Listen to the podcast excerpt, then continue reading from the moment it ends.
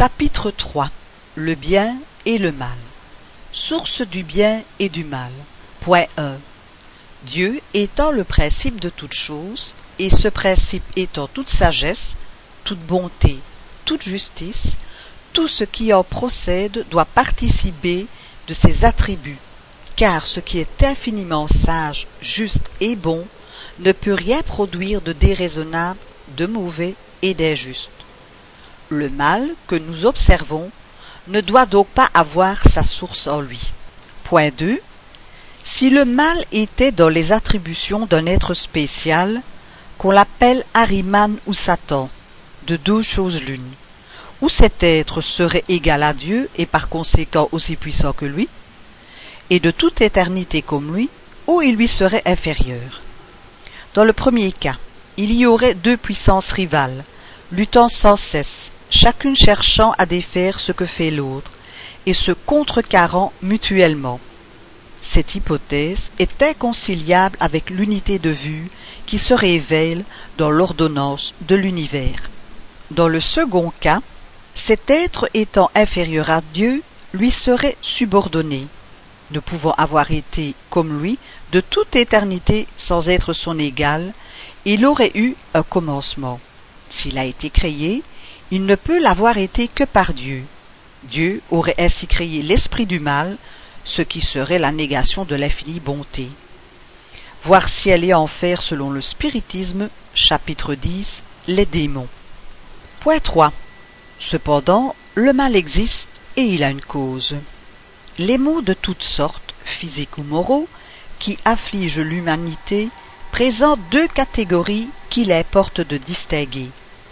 Ce sont les maux que l'homme peut éviter et ceux qui sont indépendants de sa volonté.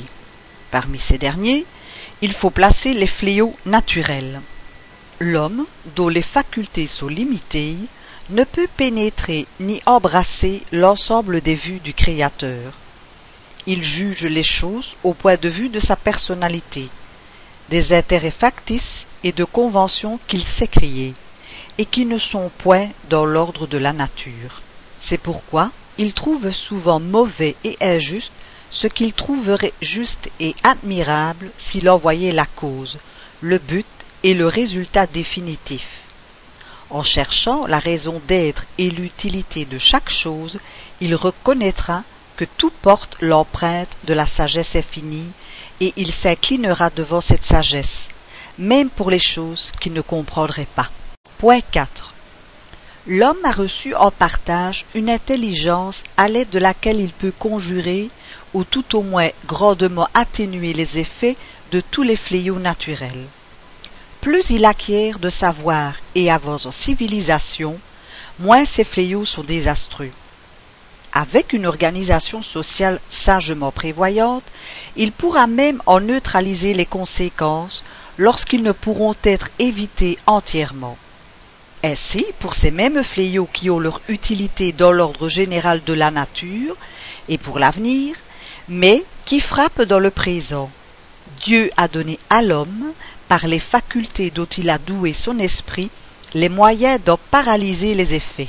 C'est ainsi qu'il assainit les contrées insalubres, qu'il neutralise les miasmes pestifères, qu'il fertilise les terres incultes et s'ingénie à les préserver des inondations qu'il se construit des habitations plus saines, plus solides pour résister au vent si nécessaire à l'épuration de l'atmosphère, qu'il se mette à l'abri des intempéries.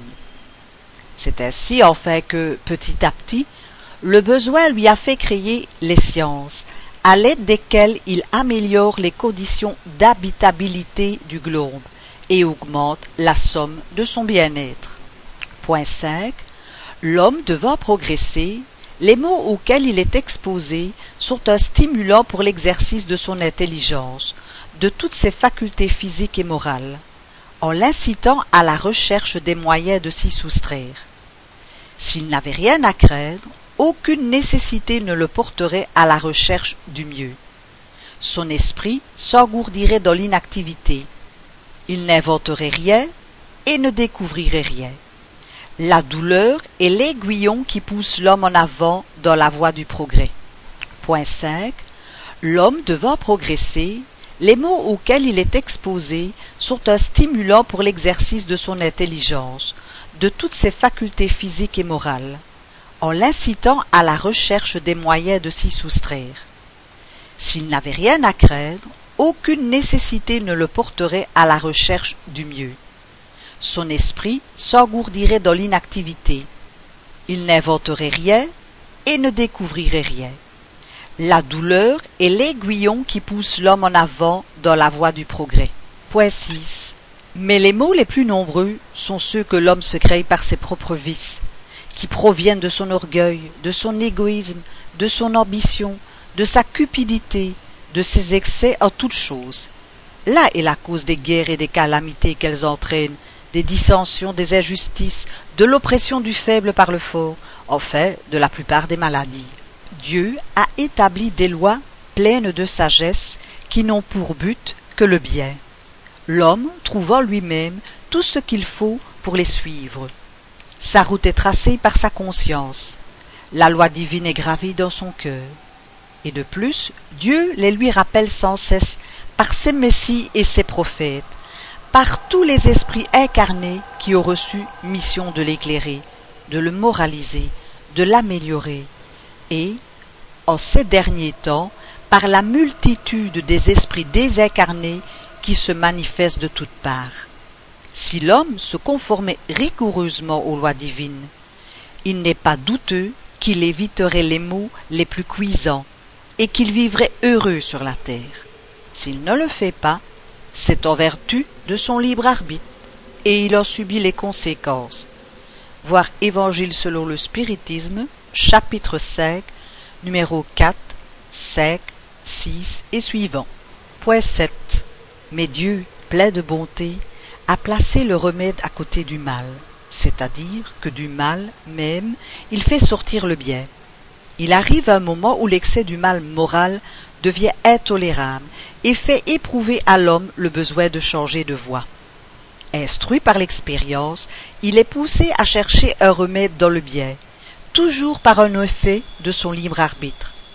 Lorsqu'il entre dans une route meilleure, c'est par le fait de sa volonté et parce qu'il a reconnu les inconvénients de l'autre route. La nécessité le contraint donc à s'améliorer moralement en vue d'être plus heureux, comme cette même nécessité la contraint d'améliorer les conditions matérielles de son existence. Point 8. On peut dire que le mal est l'absence du bien, comme le froid est l'absence de la chaleur. Le mal n'est pas plus un attribut distinct que le froid n'est un fluide spécial. L'un est le négatif de l'autre. Là où le bien n'existe pas, existe forcément le mal. Ne pas faire le mal est déjà le commencement du bien. Dieu ne veut que le bien. De l'homme seul vient le mal. S'il y avait dans la création un être préposé au mal, nul ne pourrait l'éviter. Mais l'homme ayant la cause du mal en lui-même et ayant en même temps son libre arbitre et pour guide les lois divines, il l'évitera quand il voudra. Prenons un fait vulgaire pour comparaison. Un propriétaire sait qu'à l'extrémité de son champ est un endroit dangereux où pourrait périr ou se blesser celui qui s'y aventurerait. Que fait-il pour prévenir les accidents?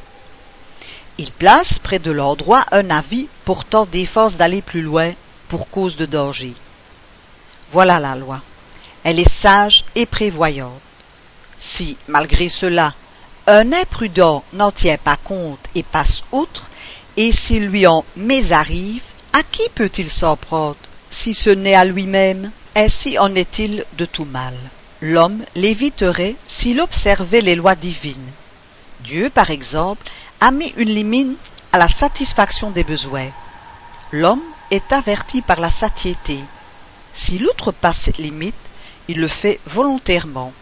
Les maladies, les infirmités, la mort qui peuvent en être la suite sont donc le fait de son imprévoyance et non de Dieu. Point 9. Le mal étant le résultat des imperfections de l'homme, et l'homme étant créé par Dieu, Dieu, dira-t-on, n'en a pas moins créé sinon le mal, du moins la cause du mal. S'il eût fait l'homme parfait, le mal n'existerait pas. Si l'homme eût été créé parfait, il serait porté fatalement au bien. Or, en vertu de son libre arbitre, il n'est porté fatalement ni au bien ni au mal. Dieu a voulu qu'il fût soumis à la loi du progrès, et que ce progrès fût le fruit de son propre travail, afin qu'il en eût le mérite, de même qu'il porte la responsabilité du mal qui est le fait de sa volonté. La question est donc de savoir quelle est, en l'homme, la source de la propension au mal. Remarque. L'erreur consiste à prétendre que l'âme serait sortie parfaite des mains du Créateur, alors que celui-ci, au contraire, a voulu que la perfection fût le résultat de l'épuration graduelle de l'esprit et son œuvre propre. Dieu a voulu que l'âme, en vertu de son libre arbitre, pût opter entre le bien et le mal, qu'elle arriva à ses fins dernières par une vie militante et en résistant au mal. S'il eût fait l'âme parfaite comme lui, et que, sortant de ses mains, il l'eût associé à sa béatitude éternelle, il l'aurait fait non à son image, mais semblable à lui-même. Entre parenthèses, bon ami, juge d'instruction, la raison du spiritisme, chapitre 6. Fait de la parenthèse et fait de la remarque. Point 10. Si l'on étudie toutes les passions, et même tous les vices, on voit qu'ils ont leur principe dans l'instinct de conservation. Cet instinct est dans toute sa force chez les animaux et chez les êtres primitifs qui se rapprochent le plus de l'animalité. Il y domine seul parce que chez eux, il n'a pas encore pour contrepoids le sens moral. L'être n'est pas encore né à la vie intellectuelle. L'instinct s'affaiblit au contraire à mesure que l'intelligence se développe, parce que celle-ci domine la matière, la destinée de l'esprit et la vie spirituelle. Mais dans les premières phases de son existence corporelle, il n'a que des besoins matériels à satisfaire et à cette fin l'exercice des passions est une nécessité pour la conservation de l'espèce et des individus, matériellement parlant. Mais, sorti de cette période, il a d'autres besoins, besoins d'abord semi-moraux et semi-matériels, puis exclusivement moraux. C'est alors que l'esprit domine la matière. Si l'on secoue le joug, il avance dans sa voie providentielle, il se rapproche de sa destinée finale. Si, au contraire, il se laisse dominer par elle, il s'attarde en s'assimilant à la brute. Dans cette situation, ce qui était jadis un bien parce que c'était une nécessité de sa nature, devient un mal, non seulement parce que ce n'est plus une nécessité, mais parce que cela devient nuisible à la spiritualisation de l'être. Tel ce qui est qualité chez l'enfant devient défaut chez l'adulte. Le mal est ainsi relatif et la responsabilité proportionnée au degré d'avancement. Toutes les passions ont donc leur utilité providentielle. Sans cela, Dieu eût fait quelque chose d'inutile et de nuisible. C'est l'abus qui constitue le mal, et l'homme abuse en vertu de son libre arbitre. Plus tard, éclairé par son propre intérêt, il choisit librement entre le bien et le mal. L'instinct et l'intelligence. Point 11. Quelle différence y a-t-il entre l'instinct et l'intelligence? Où finit l'un et où commence l'autre? L'instinct est-il une intelligence rudimentaire ou bien une faculté distincte, un attribut exclusif de la matière? L'instinct est la force occulte qui sollicite les êtres organiques à des actes spontanés et involontaires en vue de leur conservation. Dans les actes instinctifs, il n'y a ni réflexion, ni combinaison, ni préméditation. C'est ainsi que la plante cherche l'air, se tourne vers la lumière, dirige ses racines vers l'eau et la terre nourricière. Que la fleur s'ouvre et se referme alternativement selon le besoin que les plantes grimpantes s'enroulent autour de la pluie ou s'accrochent avec leurs vrilles. C'est par l'instinct que les animaux sont avertis de ce qui leur est utile ou nuisible, qu'ils se dirigent selon les saisons vers les climats propices. qu'ils construisent, sans leçon préalable, avec plus ou moins d'art, selon les espèces, des couches moelleuses et des abris pour leur progéniture, des engins pour prendre au piège la proie dont ils se nourrissent, qu'ils manient avec adresse les armes offensives et défensives dont ils sont pourvus, que les sexes se rapprochent, que la mère couvre ses petits, et que ceux-ci cherchent le sein de la mère. Chez l'homme, l'instinct domine exclusivement au début de la vie.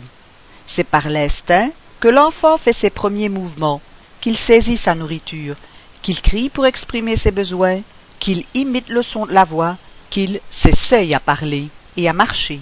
Chez l'adulte même, certains actes sont instinctifs.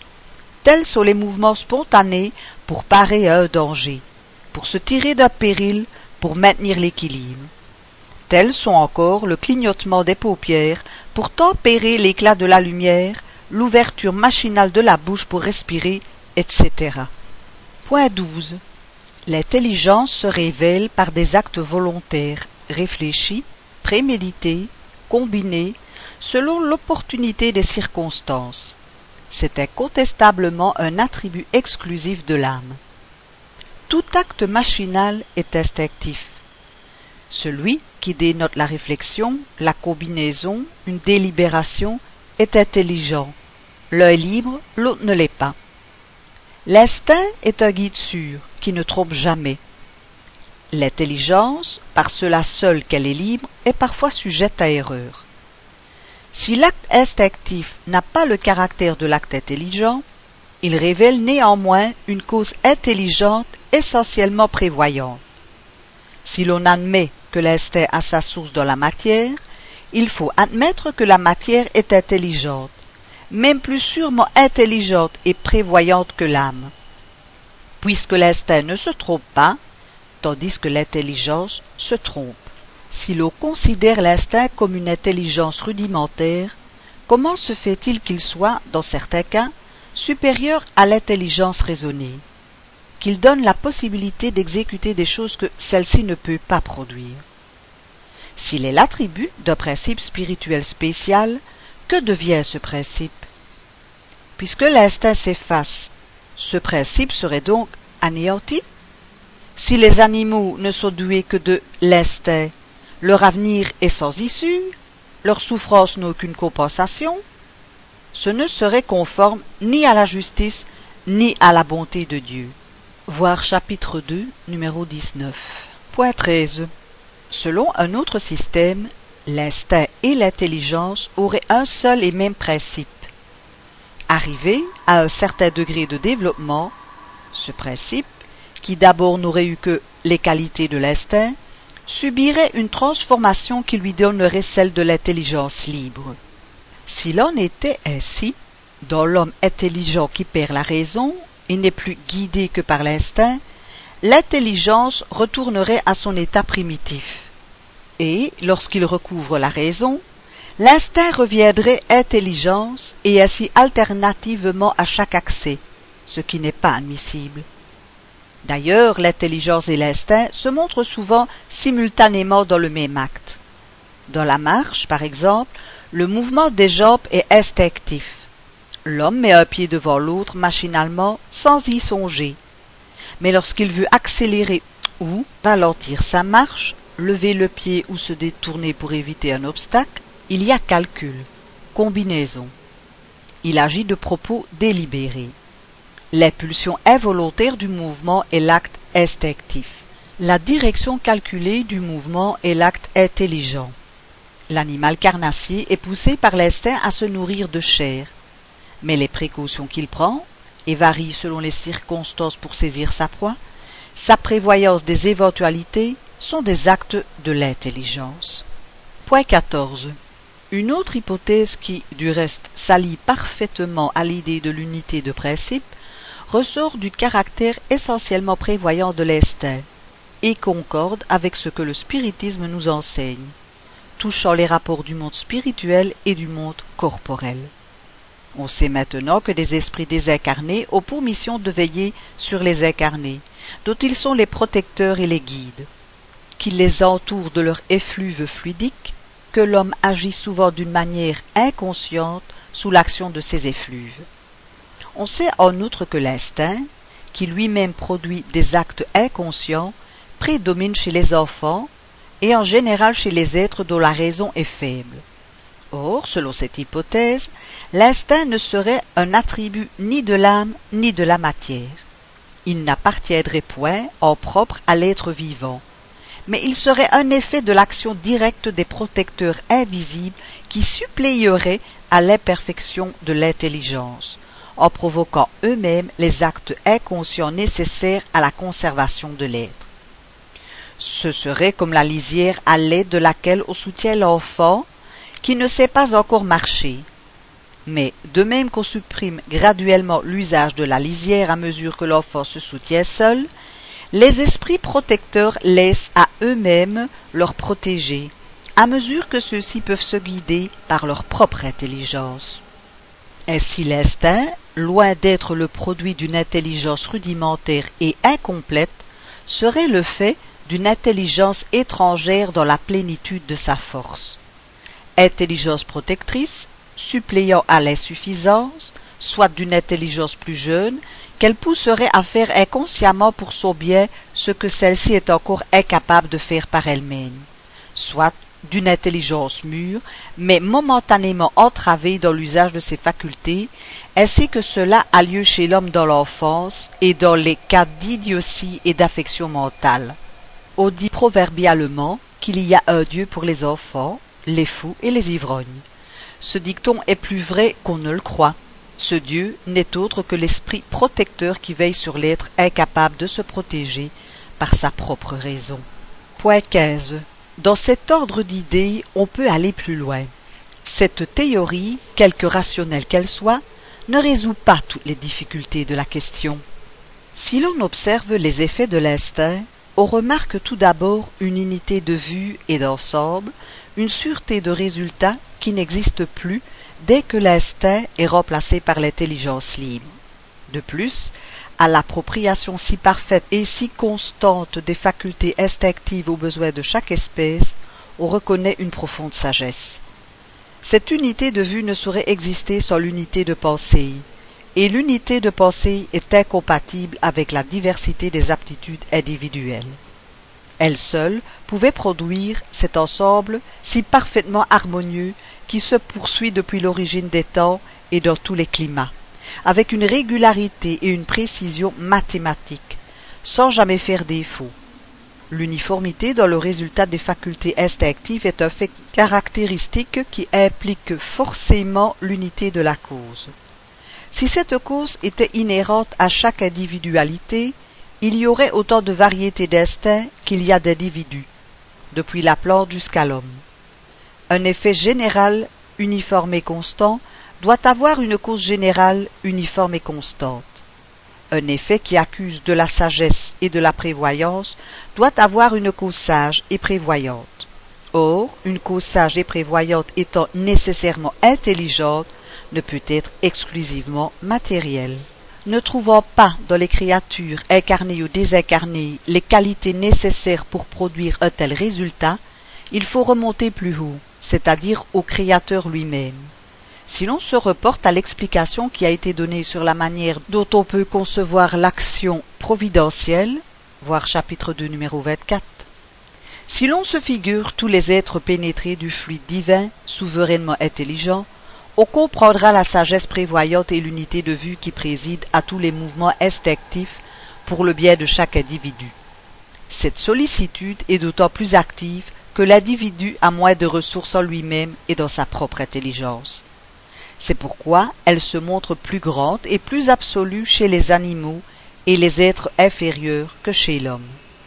D'après cette théorie, on comprend que l'instinct soit un guide toujours sûr, l'instinct maternel, le plus noble de tous, que le matérialisme rabaisse au niveau des forces attractives de la matière, se trouve relevé et ennobli. En raison de ces conséquences, il ne fallait pas qu'il fût livré aux éventualités capricieuses de l'intelligence et du libre arbitre. Par l'organe de la mère, Dieu veille lui-même sur ses créatures naissantes. Point 16. Cette théorie ne détruit nullement le rôle des esprits protecteurs, dont le concours est un fait acquis, éprouvé par l'expérience. Mais il est à remarquer que l'action de ceux-ci est essentiellement individuelle, qu'elle se modifie selon les qualités propres du protecteur et du protégé, et que nulle part elle n'a l'uniformité et la généralité de l'instinct. Dieu, dans sa sagesse, conduit lui-même les aveugles, mais il confie à des intelligences libres le souhait de conduire les clairvoyants pour laisser à chacun la responsabilité de ses actes. La mission des esprits protecteurs est un devoir qu'ils acceptent volontairement et qui est pour eux un moyen d'avancement suivant la manière dont ils le remplissent. Point 17. Toutes ces manières d'envisager l'instinct sont nécessairement hypothétiques, et aucune n'a un caractère suffisant d'authenticité pour être donnée comme solution définitive.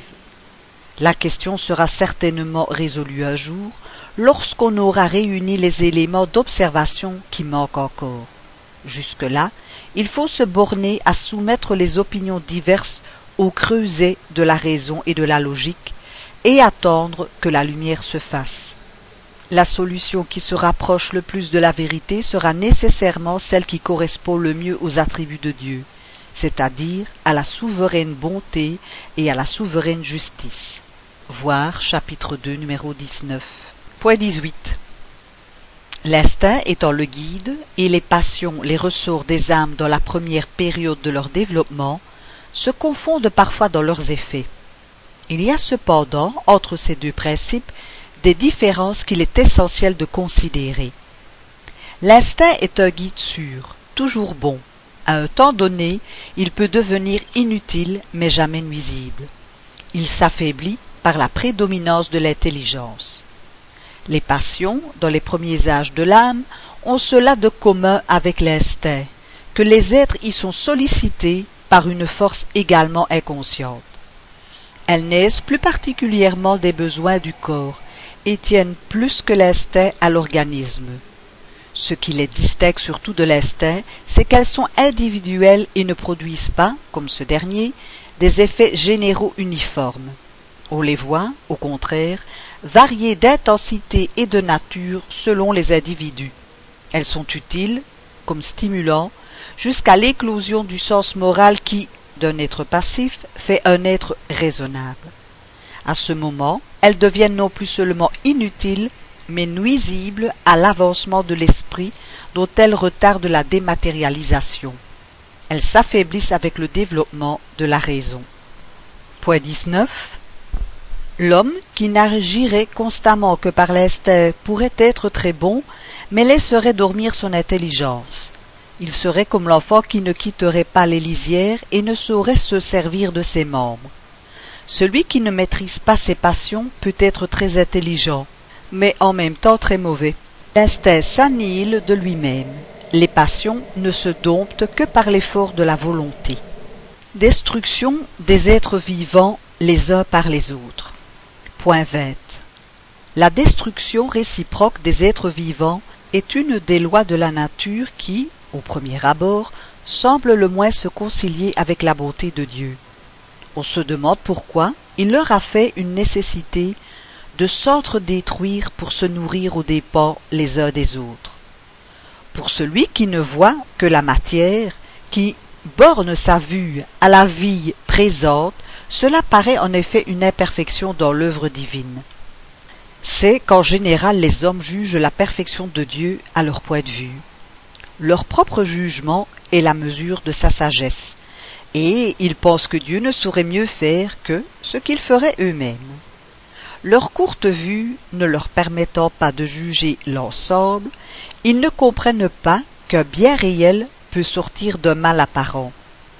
La connaissance du principe spirituel, considéré dans son essence véritable, et de la grande loi d'unité qui constitue l'harmonie de la création peut seul donner à l'homme la clé de ce mystère et lui montrer la sagesse providentielle et l'harmonie précisément là où il ne voyait qu'une anomalie et une contradiction. Point 21.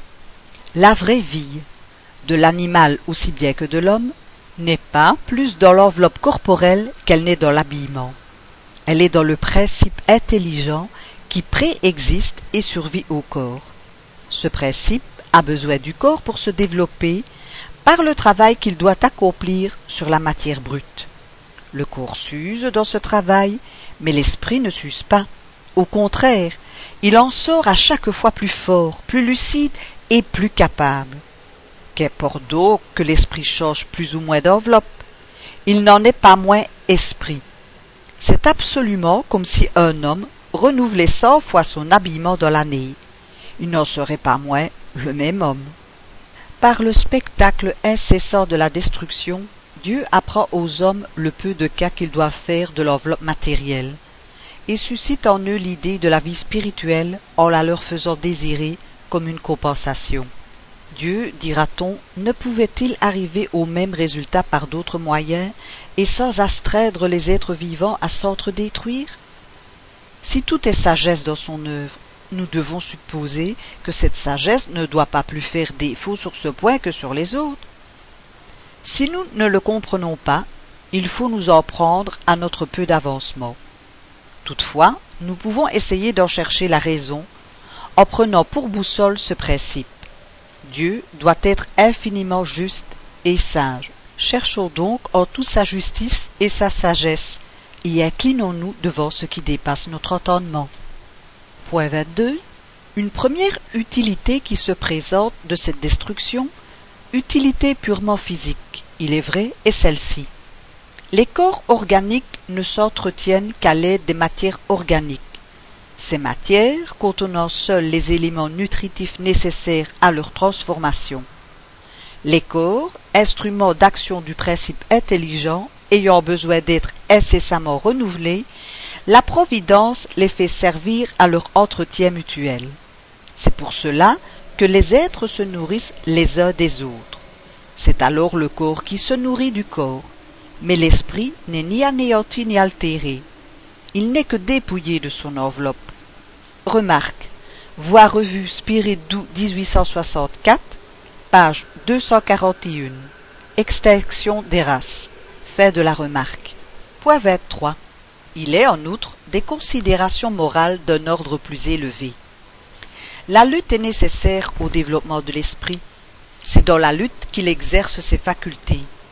Celui qui attaque pour avoir sa nourriture et celui qui se défend pour conserver sa vie font assaut de ruse et d'intelligence et augmentent par cela même leur force intellectuelle.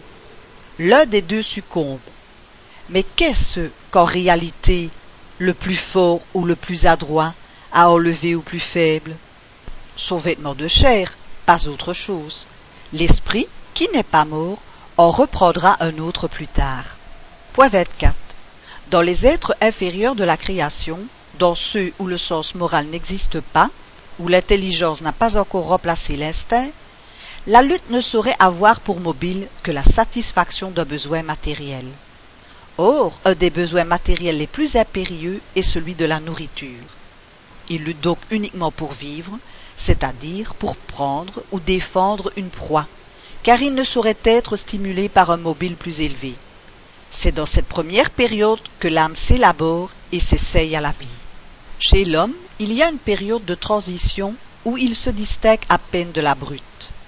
Dans les premiers âges, l'instinct animal domine et la lutte a encore pour mobile la satisfaction des besoins matériels. Plus tard, l'instinct animal et le sentiment moral se contrebalancent, l'homme alors lutte, non plus pour se nourrir, mais pour satisfaire son ambition son orgueil le besoin de dominer. Pour cela, il lui faut encore détruire.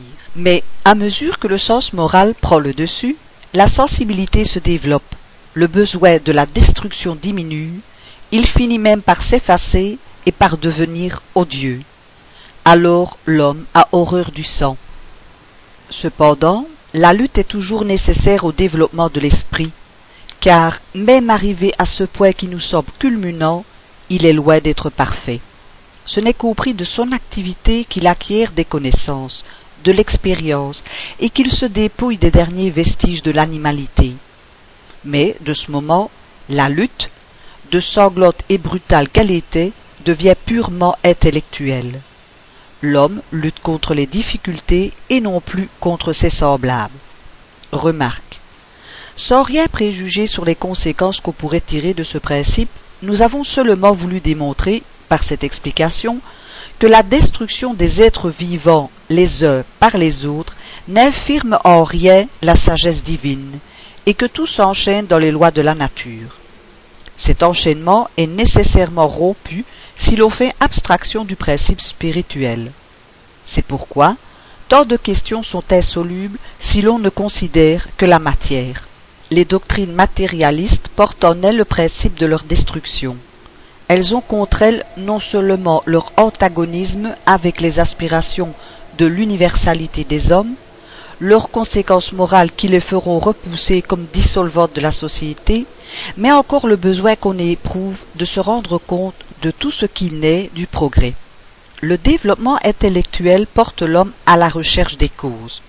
Or, pour peu qu'il réfléchisse, il ne tarde pas à reconnaître l'impuissance du matérialisme à tout expliquer.